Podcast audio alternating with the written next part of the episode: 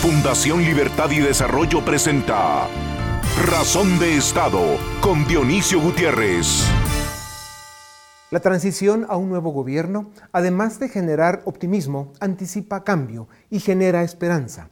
Mantiene, a pesar de todo, respeto e ilusión por la democracia. Con estos sentimientos deseamos éxito al nuevo gobierno, un éxito que puede y debe ser de todos. El presidente Yamatei, en un discurso honesto de toma de posesión, ofreció ser el presidente del cambio y rescatar los valores que se perdieron en la política.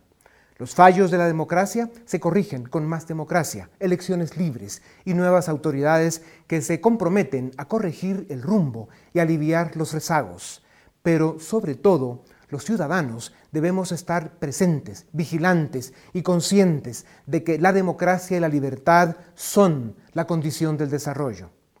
Queda claro que el nuevo Congreso necesitará extrema vigilancia, pues como escuchamos al presidente, su agenda de gobierno tiene como prioridades luchar contra la corrupción, aliviar los graves problemas sociales, incentivar el crecimiento económico y promover la integración económica de Centroamérica.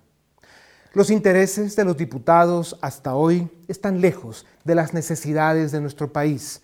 Por eso, el presidente Yamatei y su equipo necesitarán del acompañamiento de los ciudadanos para recordar al Congreso de los Diputados cada vez que sea necesario cuáles son sus verdaderas obligaciones y responsabilidades. La indignación sin esperanza genera violencia vuelve al pueblo contra la democracia cuando realmente son los políticos y las élites las que están fallando. Volvamos la mirada a los momentos críticos de los últimos 40 años, cuando todo parecía a punto de estallar porque ya hemos estado allí, aunque todo parezca a la vez igual y diferente. Hoy son la corrupción, el narcotráfico, la inseguridad y la falta de oportunidades lo que nos agobia y la incapacidad y el egoísmo de los políticos y las élites lo que nos frustra y nos asfixia. La visión populista de las extremas derecha o izquierda ve hacia atrás y ofrece tiempos mejores que no vendrán. La historia es la mejor garante de su capacidad de destrucción. Por eso, los ciudadanos debemos desarrollar un pensamiento crítico y estratégico. No permitamos que nos mientan y nos manipulen. Es cierto que vivimos una era de vértigo, incertidumbre y descontento, tiempos de desencanto globalizado frente a la impotencia de las democracias que no aciertan en la forma de encauzar su protesta. Pero no olvidemos que la libertad, la democracia republicana y el Estado de Derecho son los valores que forman el sistema que a pesar de sus falencias y defectos es el único que a través de la historia ha construido naciones prósperas y desarrolladas. En Guatemala es indispensable la creatividad para encontrar los proyectos e iniciativas vitales que faciliten un verdadero proceso de desarrollo ilusionante, efectivo para todos y para que la historia reconozca a los ciudadanos de hoy haber sido quienes iniciaron la transformación de esta gran nación. El gobierno del presidente Yamatei devuelve hoy la esperanza y la posibilidad de soñar en un futuro mejor. El desafío de los ciudadanos es decir presente, con responsabilidad, unidad y compromiso, pues Guatemala es de todos y su realidad no permite más fracasos. Fortalezcamos el orden liberal y recuperemos la confianza en la sociedad abierta, en la democracia y en el Estado de Derecho. Es nuestra mejor oportunidad. El optimismo es fuente de energía y el optimismo inteligente es fuente de responsabilidad. Seamos todos protagonistas del cambio, guardemos las espadas, dejemos atrás la confrontación y encontremos en la democracia, la justicia y la unidad el camino más cercano a la libertad, al bienestar y a la reivindicación de la ilusión por Guatemala. A continuación, el documental En Razón de Estado. La administración de Alejandro Yamatei y Guillermo Castillo tomó posesión del gobierno de una Guatemala con grandes expectativas ante una realidad de recursos escasos. El saldo negativo acumulado de los últimos gobiernos es grande Esta es una realidad que pone más presión al nuevo gobierno de frente a una nación que no soportaría más fracasos. De las últimas tres administraciones, la de Colón de la UNE y la patriotera de Pérez Molina fueron bandas criminales que asaltaron el poder para robarse el país. Y la administración de Morales, que no pudo practicar los mismos desmanes porque la CICIG, con todo y sus excesos y defectos, le puso freno sale del poder con más penas que glorias y con la calificación de gobierno mediocre, cínico e irresponsable. En los últimos 12 años, los problemas estructurales del país se agravaron. Las últimas encuestas demuestran que la falta de oportunidades, los problemas económicos y la inseguridad son los temas que más preocupan a la población. Uno de cada tres guatemaltecos señala la mala situación económica del país como el problema principal y casi el 40% de guatemaltecos considera que es la inseguridad. Las cifras económicas explican por sí solas la delicada situación del país. Casi la mitad de los guatemaltecos vive en situación de pobreza y al ritmo actual de crecimiento económico, Guatemala tardaría 60 años en duplicar el ingreso de su población. El mediocre desempeño económico es consecuencia del fracaso del Estado. Guatemala tiene el vergonzoso récord de que uno de cada dos niños padece de desnutrición crónica, la tasa más alta de Latinoamérica y la sexta más alta del mundo. La tasa de homicidios descendió en los últimos 10 años, pero Guatemala aún se encuentra entre los 20 países más violentos del planeta. Esto sin tomar en cuenta el alarmante crecimiento de las extorsiones. Enfrentar la delincuencia debe ser una prioridad y la solución pasa por fortalecer la policía y el sistema de justicia en general. Hace 10 años, el Poder Judicial apenas resolvía uno de cada dos casos que ingresaban anualmente. Hoy, solo resuelve uno de cada tres casos ingresados. Y esa mora judicial crecerá si no se fortalece la cobertura y capacidades del Poder Judicial. Los desafíos en materia educativa son grandes. Apenas el 25% de guatemaltecos consigue terminar el diversificado y la cobertura en educación primaria cayó de 98% en 2009 a un 78% en 2018. En promedio, el trabajador guatemalteco tiene 6.4 años de escolaridad, menos de la mitad del promedio de países desarrollados. Un rezago muy grande para los retos de la economía global de nuestros días. Para corregir los rezagos en educación y seguridad, se necesitan recursos financieros y determinación para enfrentarse a los sindicatos delincuenciales que secuestran una porción importante del presupuesto del Estado. Y para ganar competitividad, Guatemala debe mejorar su deteriorada infraestructura vial. De acuerdo con los datos del Foro Económico Mundial, la infraestructura vial de Guatemala es la peor de Latinoamérica solo detrás de Haití y está entre las 10 peores del mundo. Aunque Guatemala presume de una relativa estabilidad macroeconómica, porque su deuda comparada con el Producto Interno Bruto es baja, hay que resaltar que cuando comparamos la deuda pública con los ingresos tributarios, el nivel de endeudamiento del país se acerca a los niveles considerados riesgosos por el Fondo Monetario Internacional. Precisamente uno de los principales retos del gobierno será recuperar la recaudación. La falta de certeza jurídica, el débil crecimiento, la economía informal, las crecientes remesas familiares, el aumento del dinero del narcotráfico en el sistema, entre otros datos macroeconómicos, sugieren que 2019 cerrará con un nivel de carga tributaria de 10.8% sobre el Producto Interno Bruto, la peor cifra de recaudación desde 1995. La nueva administración tendrá que hacer mucho con pocos recursos.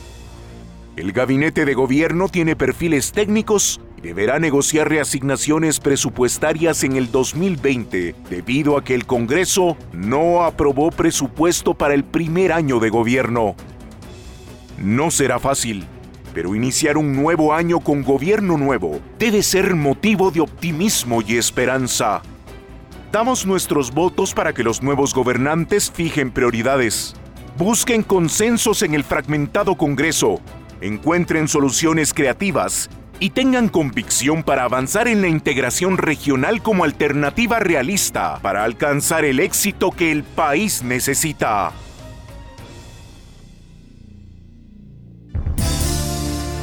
A continuación, una entrevista exclusiva en Razón de Estado.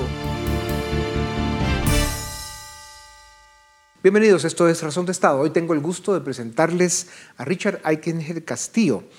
Él tiene una maestría en Administración Pública por la Universidad de Harvard, la Escuela Kennedy, que es la Escuela de Gobierno. Fue ministro de Economía y también ministro de Finanzas Públicas. Tiene experiencia. Fue director de INCAE en el Business School y es fundador del grupo IDC, Asesores Financieros, una de las empresas o firmas guatemaltecas más importantes en consultoría financiera y asesoría de inversiones. Licenciado Aikenhead, bienvenido a Razón de Estado. Buenas noches. En, una de sus columnas eh, recientes, usted eh, planteaba siempre con esa visión optimista e inteligente, porque hay que reconocerlo. Decía, iniciamos el 2020 y sus páginas están para ser escritas. Y en las primeras líneas de esta columna decía, el nuevo año, la nueva década ha iniciado, está en cada persona, comunidad, país y región escribir sus páginas de una u otra forma. ¿Cómo visualiza que se puedan escribir las páginas de Guatemala ante este nuevo año y de frente a un nuevo gobierno? Mire, yo espero que seamos capaces de escribir eh, y llenar esas páginas con visión de futuro, con innovación, con compromiso y sobre todo viendo más oportunidades que problemas. Mire, en los últimos meses tuvimos dos libros que, de Guatemala que leí con mucho interés y mucho agrado y vimos, por ejemplo, Tiempos Recios de, de Vargas Llosa y después lo que es El Migrante de Marcos Santil. Yo creo que eh, muy claramente Vargas Llosa nos dice todos los problemas del pasado, las oportunidades que se perdieron, lo que sucedió, lo que hizo la polarización. Pero lo que Marcos nos dice en su libro es que incluso aquellos que han nacido y vivido con mucha adversidad, cuando tienen la unión familiar, la determinación y la oportunidad, son capaces de lograr grandes cosas. Yo creo que él es un ejemplo admirable que debemos describir nuestras páginas pensando en eso, oportunidades, creación de empleo y también mucha responsabilidad comunitaria. Y usted tiene razón, nos fijamos mucho más en lo negativo y en los problemas que en lo positivo y las oportunidades. Y en ese sentido, usted habiendo tenido la experiencia del Ministerio de Finanzas, del Ministerio de Economía, sí es una realidad que el nuevo gobierno se enfrenta a circunstancias complejas, altas expectativas, pocos recursos y luego pues una eh, economía regional y global eh, compleja. ¿Cómo se enfrenta y cómo, cómo se encuentran las oportunidades en circunstancias tan complejas? Mire, básicamente uno tiene que empezar por pensar fuera de la caja. Uno tiene que saber cuáles son los dos, tres grandes proyectos que uno puede hacer, no hacerlos todos. Y si uno mirara Guatemala y dijera, en los próximos cinco años, ¿qué grandes cambios puedo hacer yo? Yo le diría, desde el punto de vista económico, lo primero es mejorar la infraestructura. Sin mejorar la infraestructura vial, sin mejorar la logística, es imposible seguir compitiendo en el mercado internacional y cada vez más el transporte va a ser más caótico y más difícil para el trabajador. La segunda que uno miraría claramente es cómo mejoramos nuestra productividad. Ojalá los israelitas nos vengan a ayudar a mejorar la productividad agrícola. Ojalá los americanos ayuden a que se vuelvan clústeres tecnológicos y em, call centers y empresas de servicio en nuestra región. Que nosotros, si a China le quitaran un poco de las cuotas ahora con la discusión comercial y nos dieran una preferencia para que las maquilas pudieran producir acá y mandar a Estados Unidos, sería una gran oportunidad. Pero eso es hablar de oportunidades. El, tema es cuando no hablamos de oportunidades. Y la gran oportunidad que estamos pidiendo los guatemaltecos es lo que no estamos haciendo para combatir la desnutrición de los niños y las niñas pequeñas, porque ahí estamos comprometiendo por una generación a todo el país. El verdadero capital de Guatemala. El eh, licenciado, todo lo que usted ha mencionado es totalmente cierto, son las grandes oportunidades para las que hay que trabajar. Sin embargo, sí, Guatemala tiene un problema de economía de escala, de masa crítica, que nos complica, a pesar de que tuviéramos muchos ingredientes positivos, dificulta el tema del desarrollo y sobre todo la velocidad.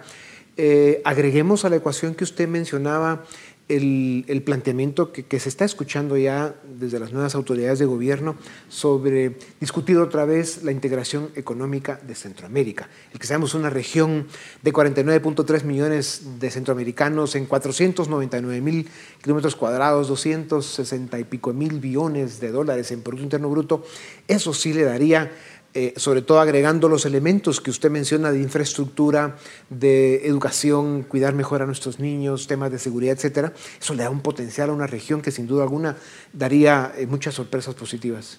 Totalmente de acuerdo. Mire, Centroamérica, eh, Guatemala es una cosa sola. Centroamérica Unida es totalmente otra magnitud, otro tamaño, como usted menciona muy bien. Y el problema nada más es que la gente mira normalmente en los países más la protección de sus intereses de corto plazo en lugar de la proyección del mercado. Si Henry Ford estuviera aquí con nosotros hoy, estaría diciendo, únanse Centroamérica. Yo con Centroamérica podría triplicar mis plantas, podría hacer esto. Nosotros tenemos una región de no consumidores. El desafío es cómo volvemos a la región de no consumidores en consumidores. Necesitamos más proteína animal, necesitamos mejorar los índices de alimentación, necesitamos mucho más construcción vertical, necesitamos más urbanización. O sea, ver a Centroamérica en conjunto y aprovechar el exceso de capital que hay hoy en el mundo nos podría permitir a nosotros hacer una transformación muy acelerada en nuestro país. Ojalá y de la región. Ojalá prevalezcan los intereses regionales sobre las miopías locales. Un presidente como el presidente Alvarado en Costa Rica, el presidente Bukele en El Salvador, ahora el presidente Yamatei en Guatemala, el presidente Cortizo también en Panamá. La situación de Honduras es compleja por la situación de seguridad que tienen y las, eh, digamos, los señalamientos que tiene el gobierno hondureño. Y por supuesto Nicaragua es una isla ahorita absurda que esperamos se resuelva pronto. Pero con estos presidentes de quienes uno pensaría que tienen una visión común respecto a lo que usted acaba de plantear, de hacer un esfuerzo regional para pensar fuera de la caja y hacer un esfuerzo en buscar inversión internacional en todo ese contexto global que hay de, gran exceso de liquidez eh, para una región donde está todo por hacerse, donde hay muchas oportunidades. ¿Tiene lógica la ecuación para el desarrollo de Centroamérica si realmente nos esforzamos? Totalmente de acuerdo y creo que puede ser muy, muy importante. Mire, nosotros en, IDC hemos estado construyendo puentes eh, hacia Estados Unidos, hacia Europa, con una idea muy clara.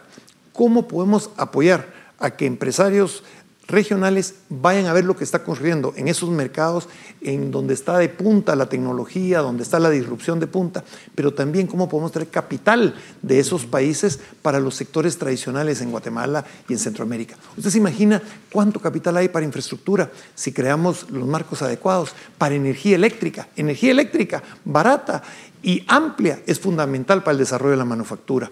Nosotros tenemos que generar ese espacio centroamericano donde lo importante no es si el productor es nacionalidad salvadoreña, hondureña, costarricense, sino que sea centroamericano y que esté usando capital internacional, know-how internacional, pero recursos regionales para poder sacar adelante el nivel de vida de los centroamericanos y poder tener una mejor posición en la, escala internacional. Yo sí creo que la integración es casi un prerequisito para el desarrollo. Sí. Y eso, eso del prerequisito es importante subrayarlo porque llevamos demasiados años ya de intentar muchas formas de acelerar nuestro crecimiento económico, resolver nuestros problemas sociales y consolidar nuestras democracias eh, como tal. Y sin embargo vemos que no es tan fácil. Eh, Centroamérica es vista por Estados Unidos y por buena parte de Europa como una de las tres regiones más conflictivas del planeta. O sea, somos notorios por las malas razones. Y, en, eh, eso en todo caso habría que convertirlo en una oportunidad y esa preocupación que hay sobre Centroamérica, convertirla en energía positiva para que nos ayuden a hablar de esta integración económica y hacerla realidad. Pero en todo caso, licenciado, eh, algo que debemos reconocer es que el saldo acumulado negativo, en, sobre todo en el cono norte de Centroamérica, lo que está pasando en Nicaragua, sí le pone una marca pesada a Centroamérica que nos obliga a pensar en que no debemos ni podemos seguir cometiendo errores o sufriendo fracasos. El nuevo gobierno, el presidente Yamatei, que durará cuatro años, eh, no puede fracasar, sobre todo después de, dos, de tres gobiernos que le antecedieron, que fueron excesivamente malos, por corrupción, incompetencia, mediocridad, y bueno, incluso un gobierno que implosionó, eh, llegando al final por, porque la corrupción se hizo evidente. En fin, entonces, ¿cómo hacemos para reencauzar el rumbo con energías distintas, con el inicio de la construcción de una cultura diferente que nos permita revalorizar la sociedad y sobre todo la política? Mire, yo creo que el presidente tiene una gran oportunidad, pero tiene un problema serio. La oportunidad la tiene porque después de esos tres fracasos, las expectativas no son tan altas. Entonces, si él fija claramente las prioridades y avanza en pocas prioridades, pero con firmeza, yo creo que puede lograr mucho, pero tiene un gran problema.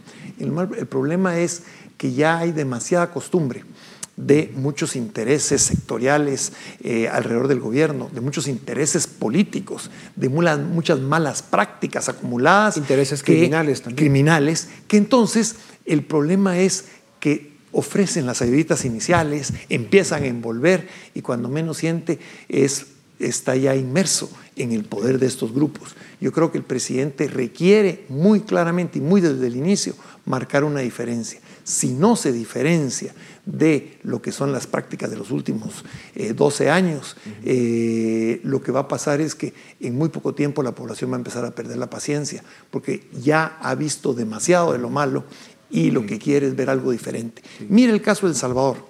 Yo no conozco personalmente al presidente Bukele, pero lo que se ha podido transmitir en El Salvador en el poco tiempo que tiene es que hay una posibilidad de cambiar, que hay una oportunidad de cambio y ahora lo que toca es empezar a actuar en ese país en dirección a lo que han sido sus mensajes. Yo creo que es un, un bonito ejemplo de que si el mensaje es correcto, después lo que tienen que haber es acciones que vayan en la dirección del mensaje. Así es. Y precisamente por eso, cuando usted mencionaba en una de sus columnas eh, la oportunidad que hizo realidad Israel, un territorio pequeño más o menos como El Salvador, y que lo convirtieron en una potencia mundial donde es un referente tecnológico, unos niveles de desarrollo impresionantes. Su ingreso per cápita anda por los 45 mil dólares eh, por persona al año. O sea, realmente eh, se puede. Y, aquí no tendríamos excusa para no hacerlo. Entonces, hablando o uniendo los temas de hablar de una integración que idealmente debiera ser desde Guatemala a Panamá, una integración económica o empezar con el cono norte de Centroamérica e introducir elementos como los que usó Israel de, innovación, de, de, una cultura distinta, de una actitud distinta de los ciudadanos. ¿Es eso posible en Guatemala y en Centroamérica? Yo creo que sí, pero necesitamos algún elemento diferenciador. Y en el caso de Israel fue el estar rodeado de enemigos, hizo que ellos tuvieran que unirse entre ellos para combatir a esos enemigos. Y lo segundo es que crearon ese sistema militar obligatorio que obligó a todos los jóvenes a, independientemente de la clase social, del nivel socioeconómico, del nivel de educación, estar juntos en una etapa.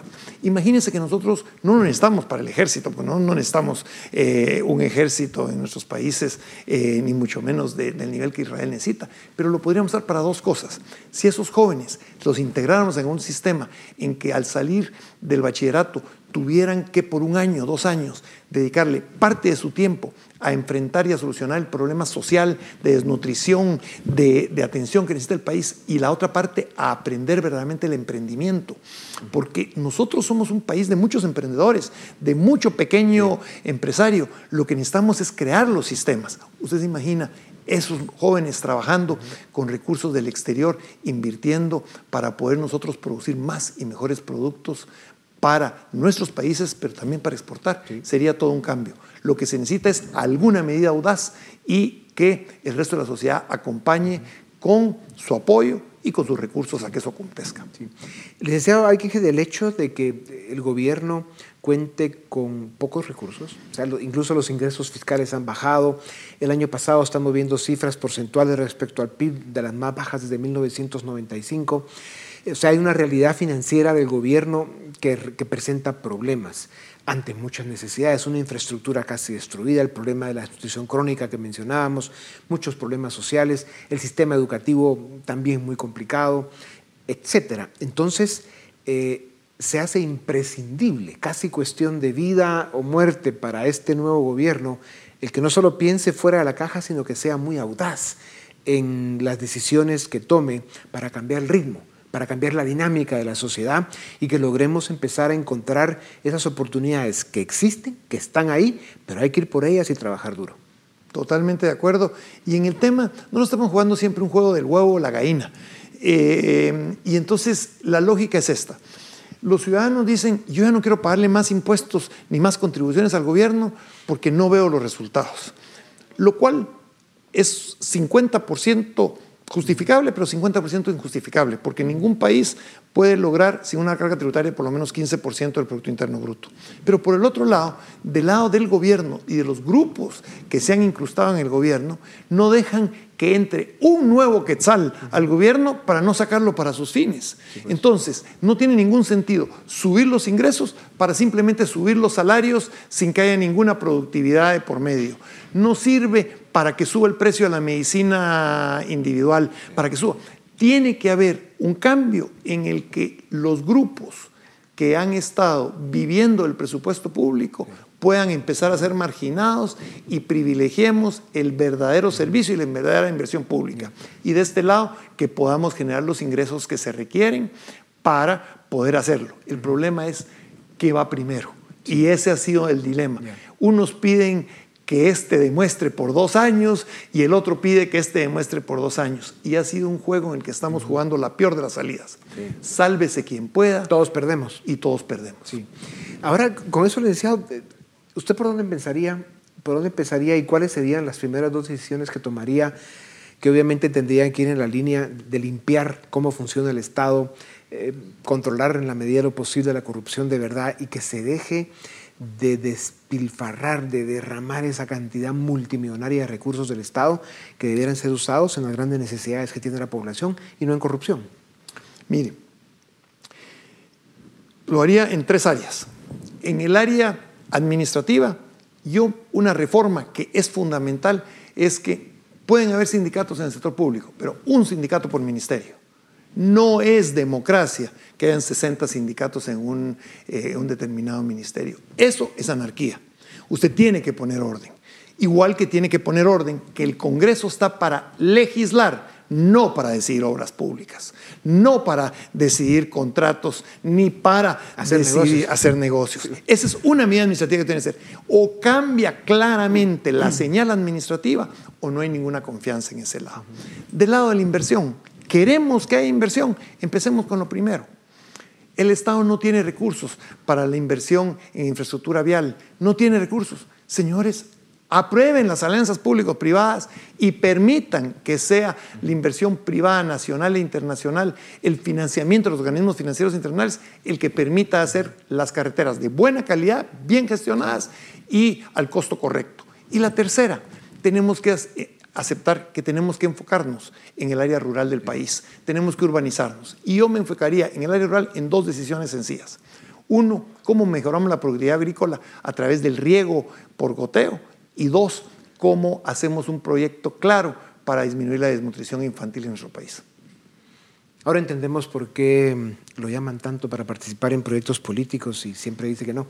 Pero en todo caso, lo que sí es cierto, licenciado es que Guatemala los guatemaltecos no debemos, no podemos acostumbrarnos a esa mediocridad, a esa incompetencia, a esos niveles absurdos de corrupción que hemos vivido, especialmente en los últimos tres gobiernos y otro más para atrás, como fue el caso del FRG, eh, del cual ya no queremos recordarnos, pero sí hay que iniciar una nueva era, ¿verdad? De, esperar más, eh, eh, vigilar más y acompañar mucho más de cerca el proceso político de Guatemala para ir eh, juntando esa energía tan necesaria que nos pueda ir abriendo estos espacios para construir el país que todos queremos.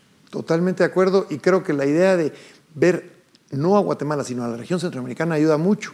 Y la segunda que creo que haría un gran cambio es hagamos un esfuerzo por contar las historias de éxito. Tenemos muchas historias de éxito en el país. Usted ha visto ahora cómo guatemaltecos han, eh, han destacado en temas de tecnología, en temas de salud.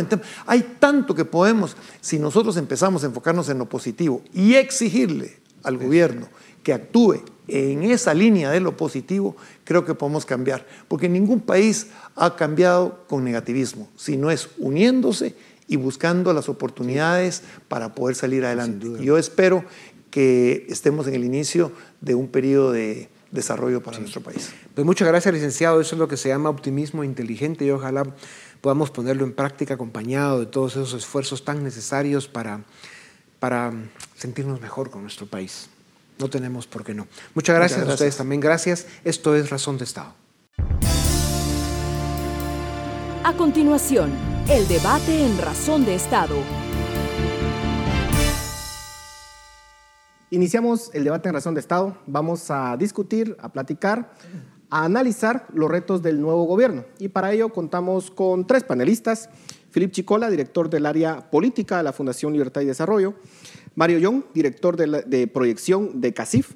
Y Edgar Ortiz, director del área legal de Fundación Libertad y Desarrollo. A los tres, muchas gracias. Eh, el presidente Yamatei dio un discurso bastante emotivo el día de ayer.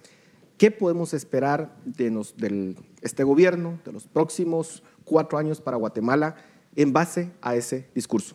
Edgar, empezamos contigo. Bueno, yo creo que varias cosas. El discurso suyo eh, es bastante, fue emotivo, como bien lo decías. Fue un discurso lleno de promesas, de, motivación, eh, de emoción, etcétera. Pero creo que hay varias cosas rescatables, digamos, más de fondo que, que uno puede eh, tomar en consideración. En primer lugar, a mí me gustó mucho que hablara de la desnutrición infantil. Creo que la desnutrición crónica es uno de los retos más importantes y creo que él hizo un, énfasis especial en la desnutrición. Dijo que era un tema personal. Que era un tema personal, pero creo que sí le dedicó una parte importante al discurso.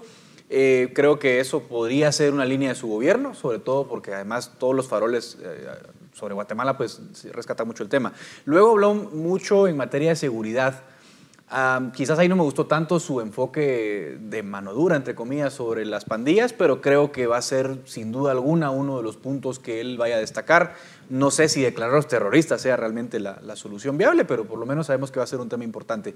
En tercer lugar, creo que va a ser un gobierno con énfasis en agenda económica. Creo que eso es muy importante porque Guatemala experimenta un crecimiento muy mediocre y, me parece que ese debería ser el principal enfoque junto con seguridad del gobierno que entra.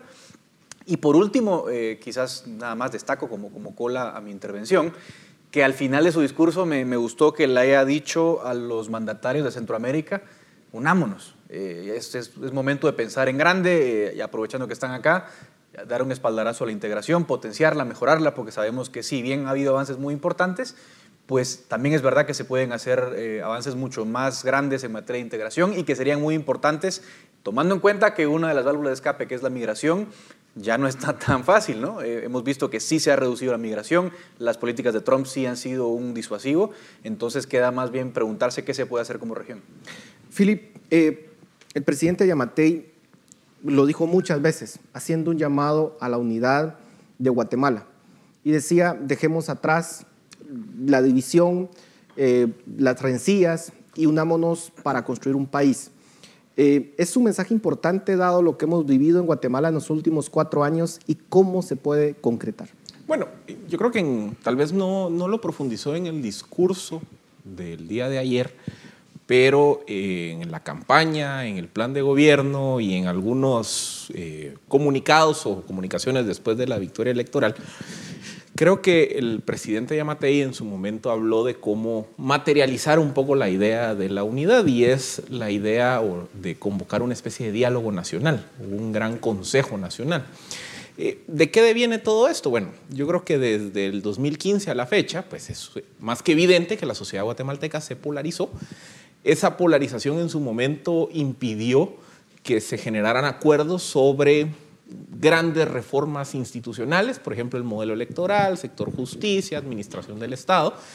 Y eh, del 2017 a la fecha, pues terminó generando más que polarización, un enfrentamiento entre diferentes visiones de país.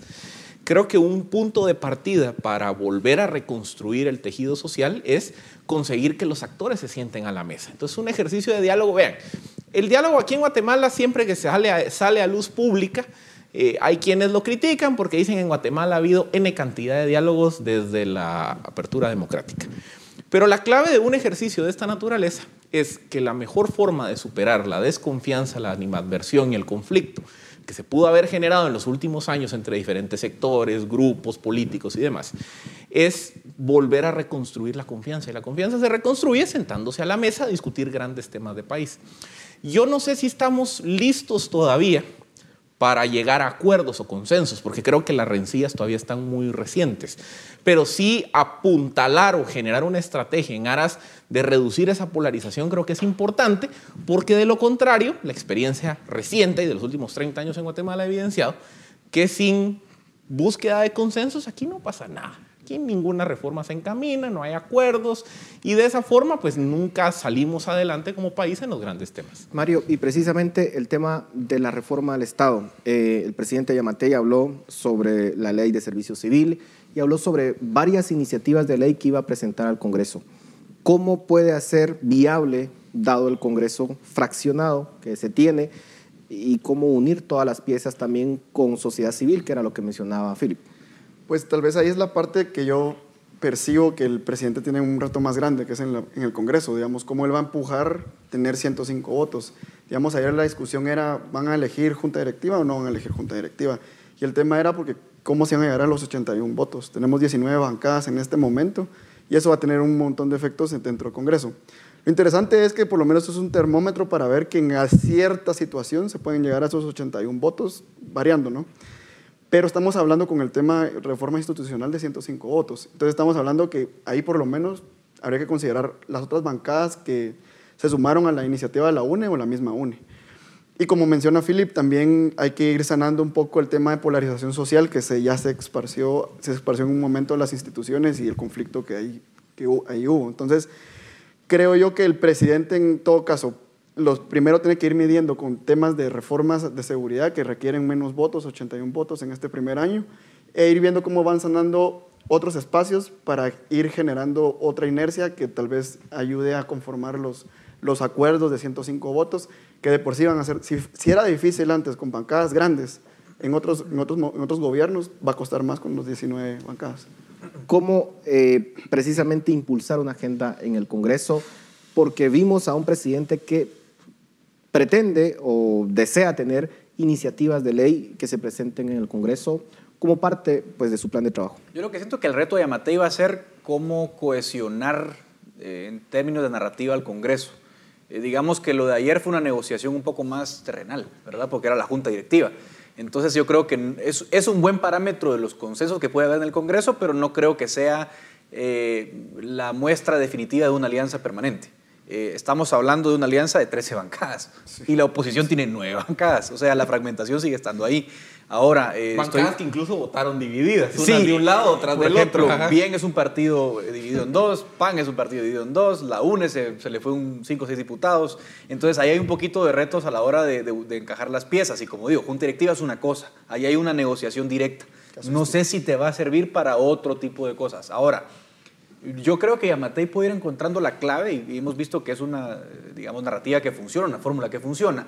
Eh, si vemos más o menos la conformación del Congreso, sí hay una mayoría de diputados conservadores, entre comillas. Yo sé que no hay ideologías en este país tan marcadas, pero más o menos hay una mayoría conservadora. Si él logra articular un mensaje conservador, eh, digamos, consistentemente bien planteado, podría ser ese el elemento aglutinador entre bancadas. Y a lo mejor ahí podría él, eh, si no tiene esos 82 votos que hubo ayer, puede tener 70 votos e ir sumando algunas bancadas que pueden servir como bisagra, como por ejemplo creo, que podrían sumarse a su, a su, a su, a su causa. Estoy seguro que creo quizás no votó en la junta directiva de ayer, pero si fuese una propuesta de reforma económica, a lo mejor son votos que vienen hacia él. Entonces, creo que va a estar en términos de narrativa la capacidad que él tenga de plantear esa cuestión, sobre todo porque es un poco fácil plantear una dicotomía cuando tu principal oposición es la UNE.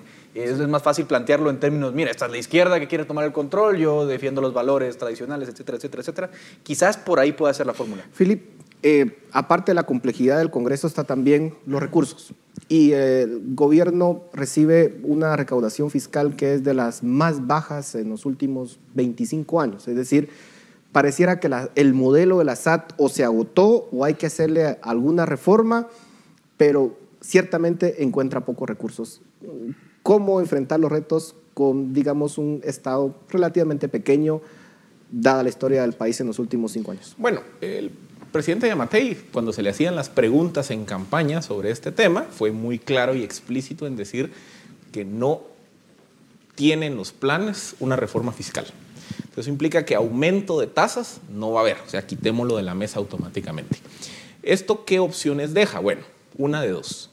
O apostar por dinamizar la economía y que con una economía más eh, dinamizada, pujante, se generen más ingresos, o apostar a fortalecer la gestión y la recaudación administrativa dentro de la SAT.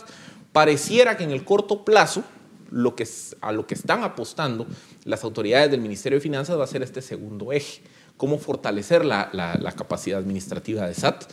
Eh, esto implica, por ejemplo, entrar a fortalecer la recaudación en aduanas, eh, implica también tomar control efectivo de los puertos, implica también fortalecer los mecanismos de control sobre la recaudación del impuesto al valor agregado. Pareciera que estas son las alternativas que tienen el corto plazo para por lo menos generar flujo de caja en el primer, segundo año, a la espera que las políticas económicas generen resultados de dinamizar la economía y que eso, digamos, genere por efecto bola de nieve mayor ingreso. Ese pareciera que es su plan.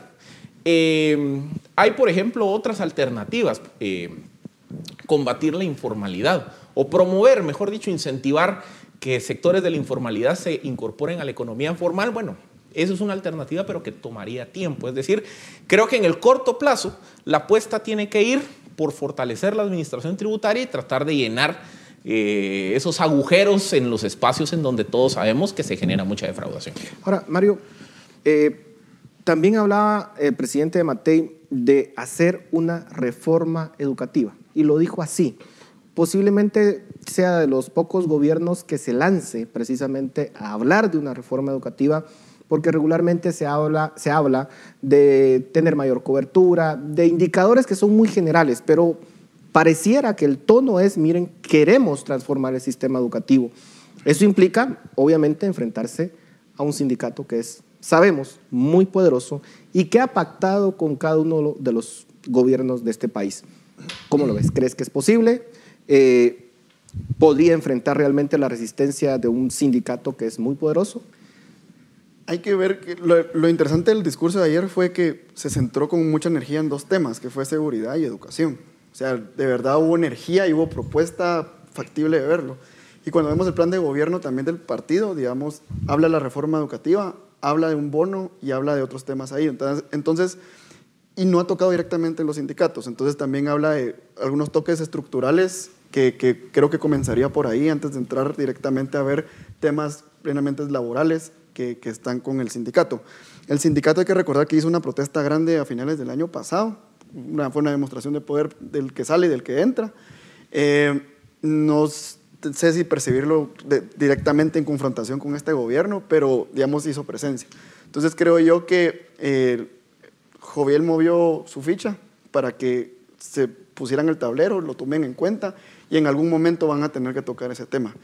Creo que el primer año tal vez no lo tomen directamente y van, tiene que haber un tipo de negociación de, de, salarios, desde de, de, temas de, laborales principalmente. Es que pareciera que a nivel interno del Ministerio de Educación, desde aquella reforma del currículum nacional base del 2012, que hay una especie de acuerdo político a nivel del sindicato, que el sindicato dice, bueno, cualquier reforma de política educativa, de currículo nacional base, de contenidos, la topamos sí, solo sí, todo lo administrativo y laboral se mantiene intacto, incluyendo pacto colectivo, incorporación de plazas temporales.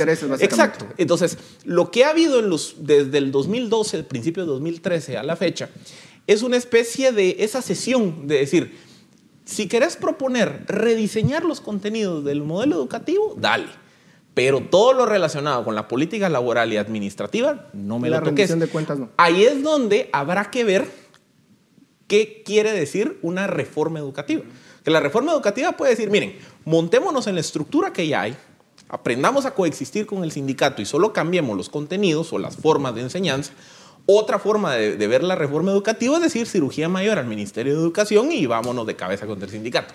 Eso creo yo, al primer día de gobierno, estamos muy tempranos como para ver cuál de las dos va a ser la ruta. Y que resalta que no ha dicho nada de temas laborales Exacto. hasta el momento. Ahora, no, no, yo lo que digo es que es difícil hacer una reforma educativa significativa sin cambiar, sin enfrentar a los sindicatos. ¿Por qué? El principal activo del Ministerio de Educación es el personal, son los maestros. Entonces, una reforma educativa de fondo no se puede hacer cambiando el currículum si tenemos maestros que solo el 12, 15% van a la prueba de matemáticas, por ejemplo. Eso me lleva al siguiente punto. Eh, el presidente también dijo, miren, a los corruptos, y lo dijo así, y ya saben quiénes son, les digo, hoy se termina la fiesta, básicamente, y vamos a iniciar una nueva era. pareciera que está comprometido con la lucha contra la corrupción. ¿Realmente hay posibilidades de ganar esa lucha como él lo planteó? ¿Qué debería de suceder? Mario. Hubo dos gestos importantes. Uno fue haberse referido a la fiscal general directamente y de forma de un poco, sentido un poco de aliada. Eh, es un tema que resalta y el otro que una comisión presidencial. ¿Cómo lo va a abordar? Está por verse. Entonces creo que estamos muy, eh, muy al principio para ver cómo lo va a desarrollar, pero definitivamente va a llevar un eje de ataque a la corrupción. Lo, complicado ahí es que eh, para la corrupción tiene dos dimensiones, la judicial y la sistémica, digamos. Una cosa es eh, continuar con la persecución para desarticular mafias dentro del Estado y otra dimensión puede ser la reforma estructural del Estado. A ver, en, la parte de justicia lo que puede hacer el presidente es, digamos, empoderar al fiscal y darle más recursos a la justicia. Nada más, no tiene otra opción. Y luego tendría que emprender reformas más estructurales. La verdad confiamos y dependemos enteramente de la capacidad de gestión de la fiscal general y de los tribunales y del nombramiento de cortes en el corto plazo. Y otra variable más, que por ejemplo algunas modificaciones, y, a, mí me, gusta la idea de abordar la lucha contra la corrupción como un componente desde el Ejecutivo, porque lo que ha pasado del 2014-15 a la fecha es que se ha visto lucha contra la corrupción exclusivamente desde el ámbito penal y no se han abordado, digamos, las, reformas, estructurales para cambiar la forma como se hacen las cosas. ¿Dónde está un poco la complicación? Que regresamos al tema anterior, Congreso. Por ejemplo, una discusión, una discusión tiene que ser, bueno, hay corrupción en las compras de insumos y, adquisición de servicios. Ok, eso requiere una reforma a la ley de contrataciones del Estado. Eso va al Congreso. Se necesita, por ejemplo, cambiar todo el modelo de contratación de personal. Eso implica reforma de la ley de servicio civil que la mencionó el, presidente Yamatei, pero regresamos a Congreso. Ahí es donde creo yo que son ámbitos que escapan de las manos del presidente. Donde creo que sí puede haber avances, por ejemplo, apostar por modelos de ventanilla única. Es que es, es ineficiente y susceptible a la corrupción que para conseguir una licencia de importación, de construcción, yo tengo que hacer 14 pasos. O sea, eso se tiene que cambiar. Gobierno electrónico, apostar por más transparencia en las instituciones, certificaciones, es decir, esas acciones administrativas, operativas, se puede tomar con decisión ejecutiva desde el gobierno Nos quedan 10 segundos, así que les voy a hacer una pregunta directa a cada uno. ¿Cuál es el error, el error que tiene que evitar el presidente de Matei para evitar que su gobierno fracase. Edgar. Sencillo, no confrontar a la población y no plegarse a las fuerzas oscuras como lo hizo el gobierno anterior, que se fue de compras al Congreso. Yo creo que tendría que sí, y lo vimos desde el principio, evitar el tema de la polarización. O sea, eso le va a permitir tener más cintura para otros temas. En el debate decía hay que elegir entre la patria y los amigos es muy evidente que hay que elegir a la patria. Muchas gracias por sus comentarios. A ustedes muchas gracias por su atención. Nos vemos el próximo miércoles. Razón de Estado con Dionisio Gutiérrez es una producción de Fundación Libertad y Desarrollo.